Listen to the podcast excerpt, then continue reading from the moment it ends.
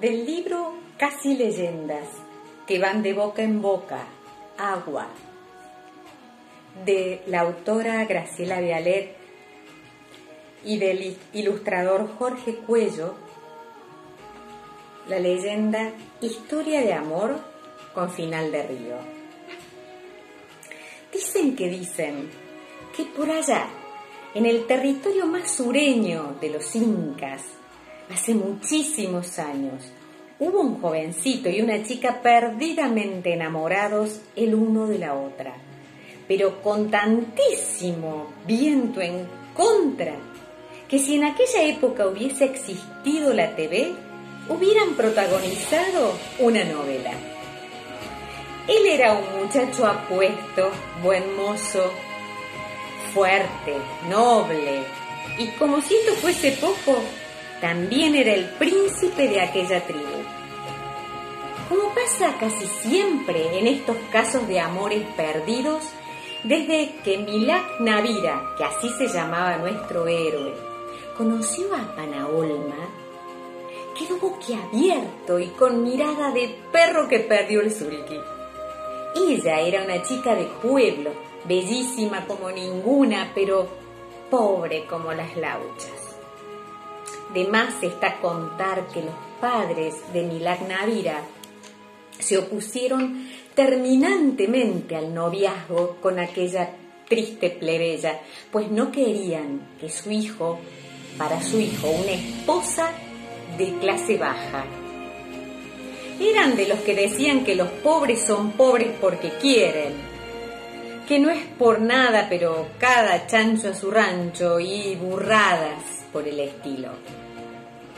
Pretendían para su hijo alguien importante, algo así como una diosa, por ejemplo, y si eso no podía ser, bueno, se conformaban con una reina, qué sé yo, de última una princesa, pero menos, ¿qué va? Por su parte, los padres de Panaolma eran de los que se jactaban de ser pobres pero honrados y para colmo de males se llevaban como la mona con los soldados del rey, que venían todas las semanas a cobrar sus impuestos, cada vez más caros y menos justificados. Es de imaginar que prohibieron terminantemente a su niña tener cualquier tipo de tratos con ese joven de la realeza. Ellos pretendían que Panaolma se casara con un tal Quilcas, un joven de su misma condición social, que decía estar loco de amor por la bella niña y que por lo menos no tenía nada que ver con personas mandonas y desagradables como el rey y su familia.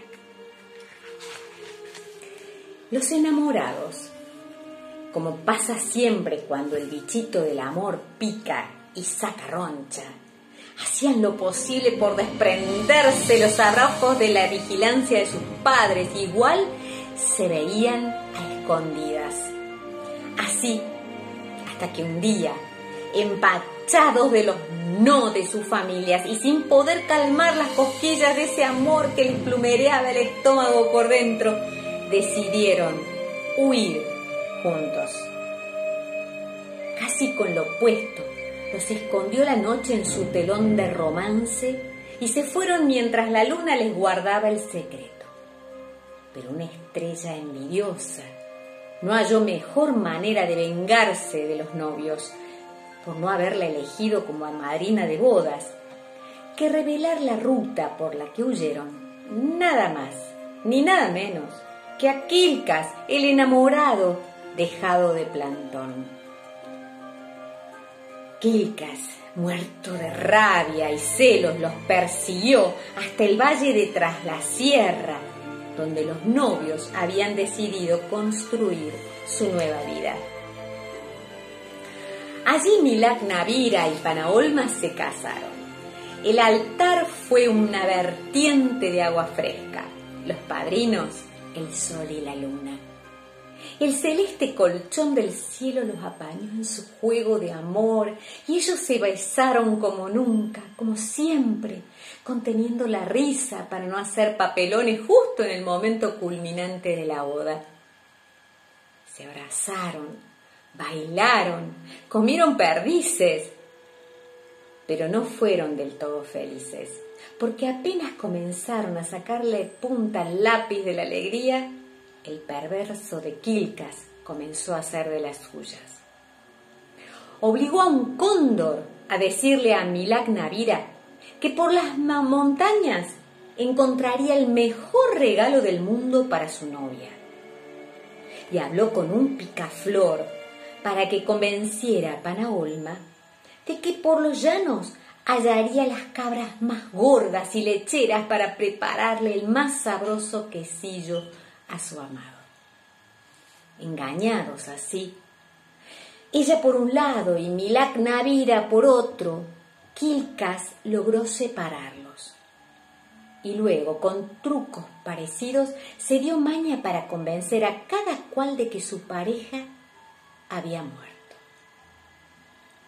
El joven príncipe, buscándola por las sierras grandes, comenzó a llorar enloquecido de bronca, pensado, pensando por qué la había dejado sola, echándose un baldazo de culpas y mordiéndose los labios con tal desesperación que sus lágrimas de rabia se convirtieron en un río frío y turbulento. Panaolma, en cambio, al enterarse de la mentirosa muerte de su esposo, se hallaba en la pampa de Achala. Y fue allí donde una lluvia de llanto le quemó la sonrisa hasta formar un cordón de agua, caliente como una herida. Aunque sus tristezas corrían montaña abajo, hechas ríos de pena. En el fondo de sus corazones, los amantes se resistían a creer que era cierto lo que decía Quilcas.